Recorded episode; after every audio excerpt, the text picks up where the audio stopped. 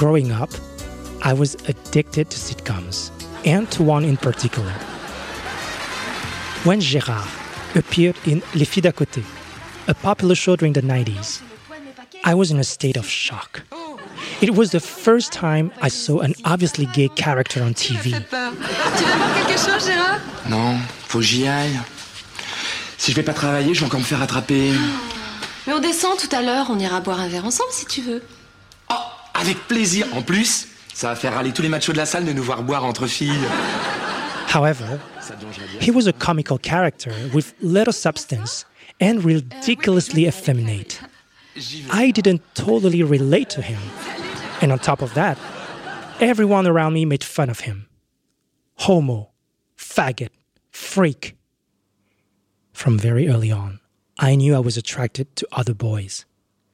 At the same time, I came to understand the mockery and even hatred that such a difference could provoke.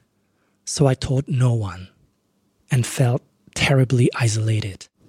In the Parisian suburbs where I grew up, there were no other boys like me out in the open. As a teenager, I was convinced that I would end up alone, that my case was unique and hopeless. I wondered if this miserable and marginalized life that was unfolding before me was even worth it.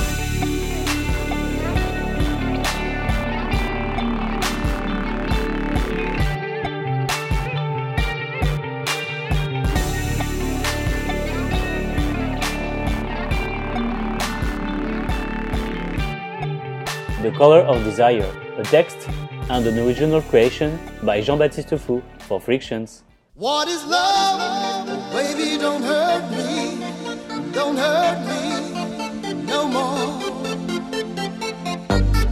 Baby, Only a few kilometers from where I lived, I heard of an idyllic neighborhood in the center of Paris called Le Marais, where handsome men would walk hand in hand and even kiss in broad daylight.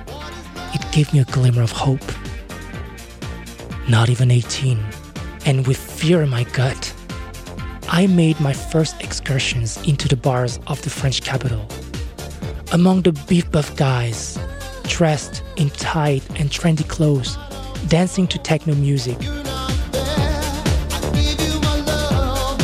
I obviously didn't fit in. Me, a suburban teenager with complex issues, my skinny frame dressed in baggy clothes and hidden behind thick glasses, I hugged the walls, completely invisible. But my look wasn't the only reason why I was rejected. No matter whom I met or how I met them, one sentence was recurrent. Sorry, I'm not into Asians. That's all I was to them Asian. And apparently, it removed all possibilities for me to be desirable.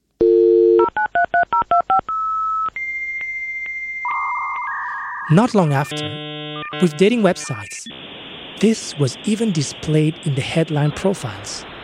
No Asians, no fans. But don't even bother. That was almost as common as no pic, no reply. Thinly veiled as preferences, racist comments abounded. You all look the same. You all are bottoms. You've got small dicks. The gay scene seemed to worship a certain idea of masculinity with big muscles, sculpted chests, and big tools, and had a disdain for anyone who wouldn't supposedly conform to it. I thought I would find a community where I would be accepted and bloom.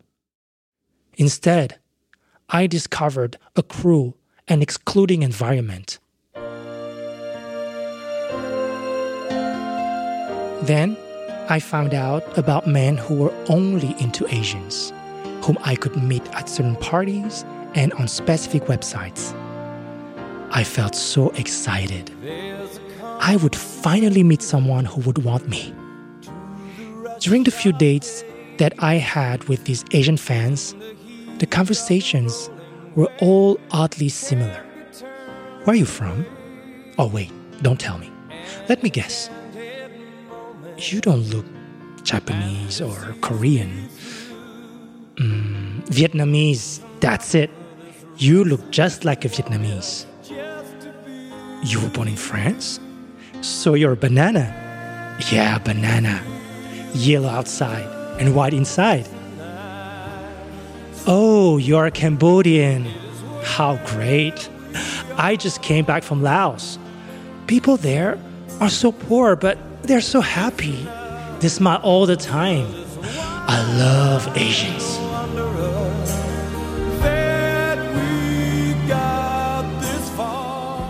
I thought that being desired from my ethnic background would be flattering. But it was quite the opposite. Instead, I felt essentialized and turned into a swappable commodity.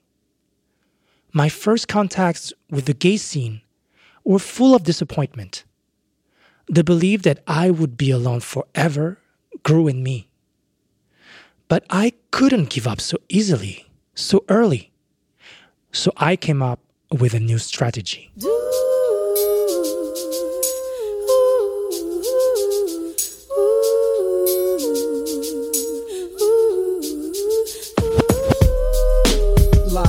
I came to realize that it was white people who had constructed this system of domination to place themselves on top of it, turning all other racial groups into objects, refusing to see us as people.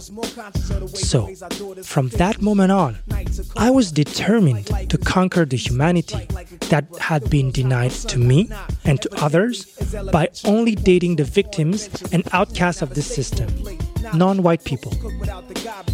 Not yet old enough to vote, I no longer considered relationships as just relationships, but instead as political acts, and my body turned into my weapon. Nevertheless, I was careful not to reproduce the clumsy and awkward approaches others had tried on me. It would not be my turn to categorize or to fetishize. That's how I met my first boyfriends. Guys that were important to me, first and foremost because I was in love with them, rather than because they were from the West Indies, West Africa, or Latin America. These first years of my sentimental exploration were also an exploration of different body shapes and skin tones. Yet, there was one group who seemed totally out of reach other Asians. Whenever I try to approach someone, be they originally from China, Cambodia, or Vietnam, I hit a wall. I was totally thrown by the way they expressed their rejection. I would never go out with another Asian. It would be like sleeping with my sister. And I am not a lesbian. Only white men can satisfy me. Apparently, the idea of two Asian men together was considered something horrific, depraved, and inconceivable. Even though I was struck by this intra ethnic and internalized racism, somehow I too came to the conclusion that Asians were less desirable. How could we reach this point of detesting our own kind in a kind of self hatred? Could it be that the color yellow, supposed to represent our skin tone, in fact represented the color of disgust?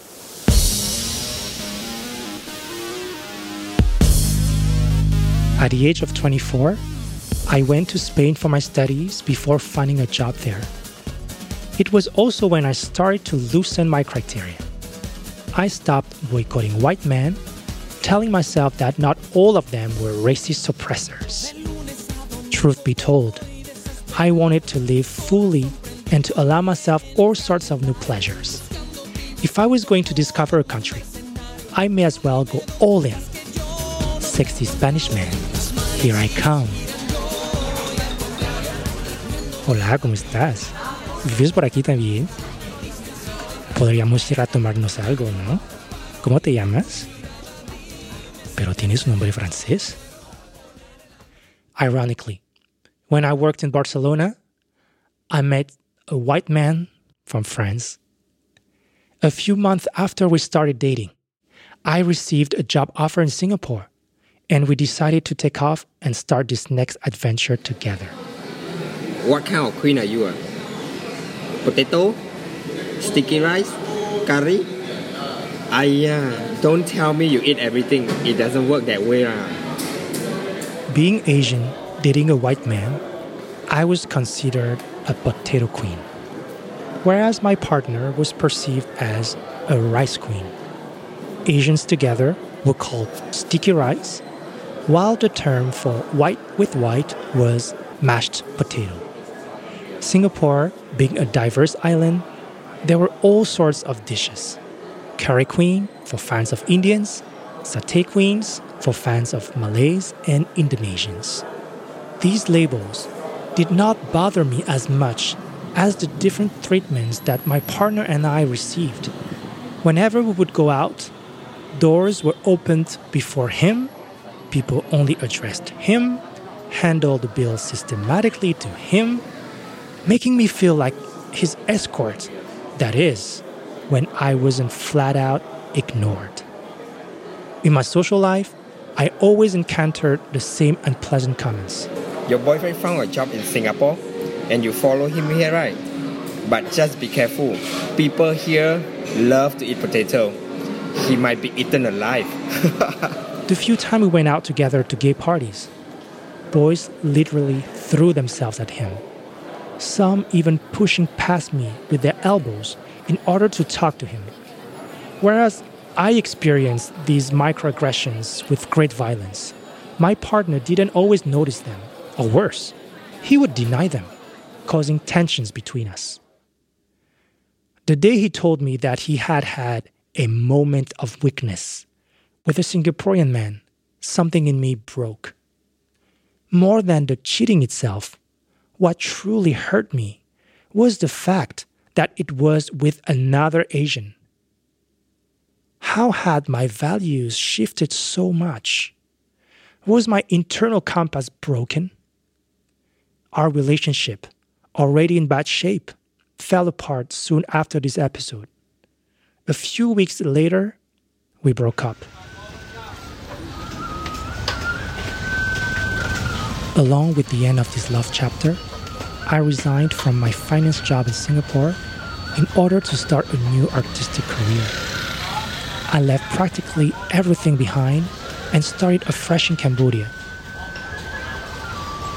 In the past dozen years I had been living there on and off, I noticed a huge evolution in the relationships between men. During my first trips in the 2000s, the gay scene was very discreet. Homosexuality was taboo and remained hidden. There were only a few bars and obvious prostitution targeting mainly foreigner sugar daddies. This changed rapidly over the course of the following decade with the rise of a more self assured young adult population.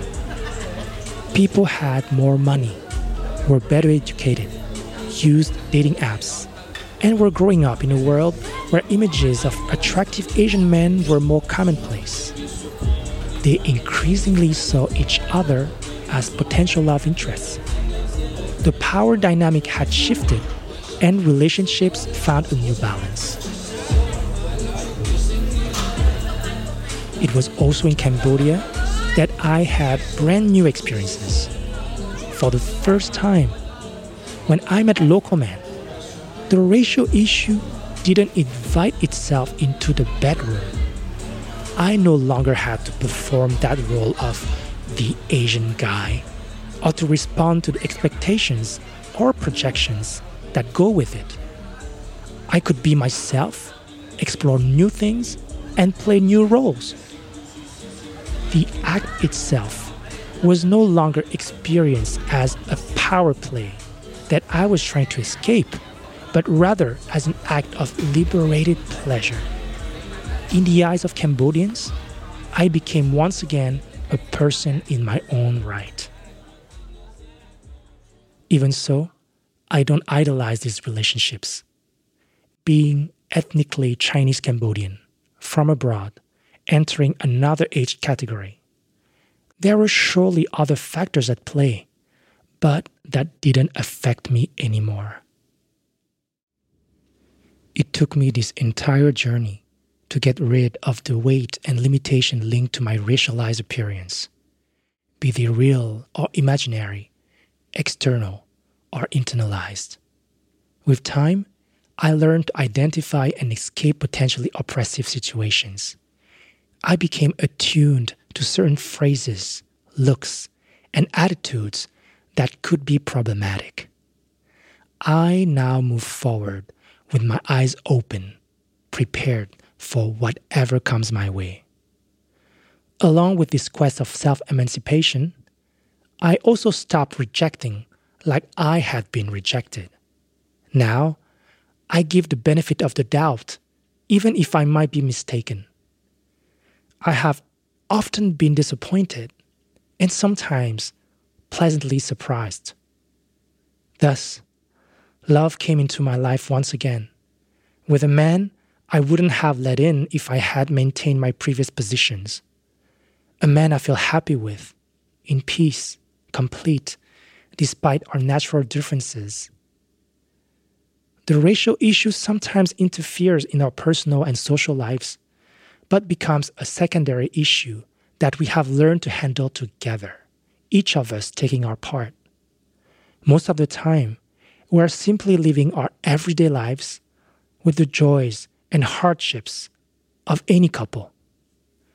So, to this lonely, gloomy, angry teenager that I used to be, to this teenager in despair, consumed by dark thoughts, I would like to tell him that he will be seen, he will be desired, and he will be loved for everything that he is, in all his complexity as a whole and unique person. To all these teenagers.